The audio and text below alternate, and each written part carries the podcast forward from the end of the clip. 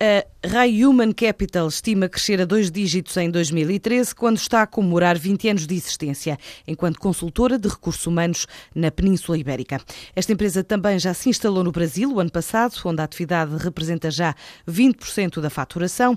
A consultora também atua a partir de território português para outros países de expressão portuguesa. Assinala o 20 aniversário com a apresentação de novas soluções virtuais de gestão de talentos, revela Ana Loia, administradora da Rai Human Capital soluções para a gestão de talento num mundo que está global. Por exemplo, estar a avaliar pessoas. Portanto, nós conseguimos fazer isso remotamente. E, e, conseguimos fazer isso porque eh, estamos associados a, a parceiros de, de, elevada qualificação tecnológica para além da qualificação psicométrica em termos de avaliação. Portanto, que garante uns resultados melhores com custos muito eficazes. Portanto, ao longo dos 20 anos o mercado mudou muito, nós já tivemos grandes picos de recrutamento, as empresas já estiveram a recrutar muito. Neste momento, as empresas estão, sobretudo, a avaliar as pessoas que têm internamente quer para as desenvolver, no sentido de as rentabilizar, quer, infelizmente, porque há muitos downsizings, investem dinheiro para saber quem são as pessoas mais adequadas para ficar.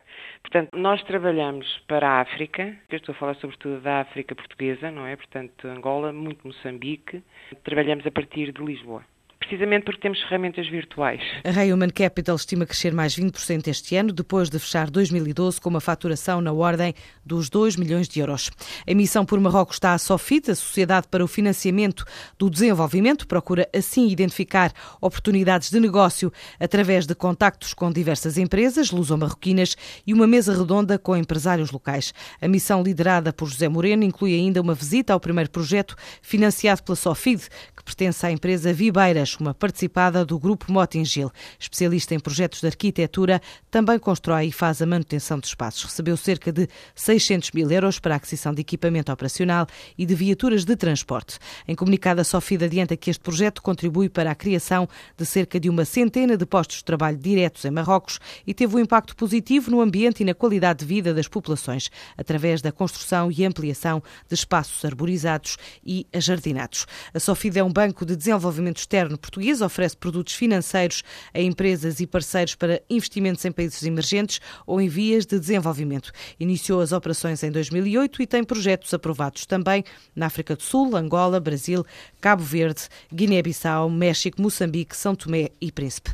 A marca portuguesa de ginásios Viva Fit assinou esta semana o contrato de Master Franchising em Oman, depois de há seis meses ter celebrado contratos em Abu Dhabi e no Catar. Assim passa a estar em três países do Médio Oriente. O acordo foi celebrado com a Alcongi, um dos maiores grupos económicos locais, vai permitir ainda este ano abrir dois espaços Viva Fit, já escolhidos na cidade de Mascate, além de outros cinco previstos também para o primeiro ano de exercício.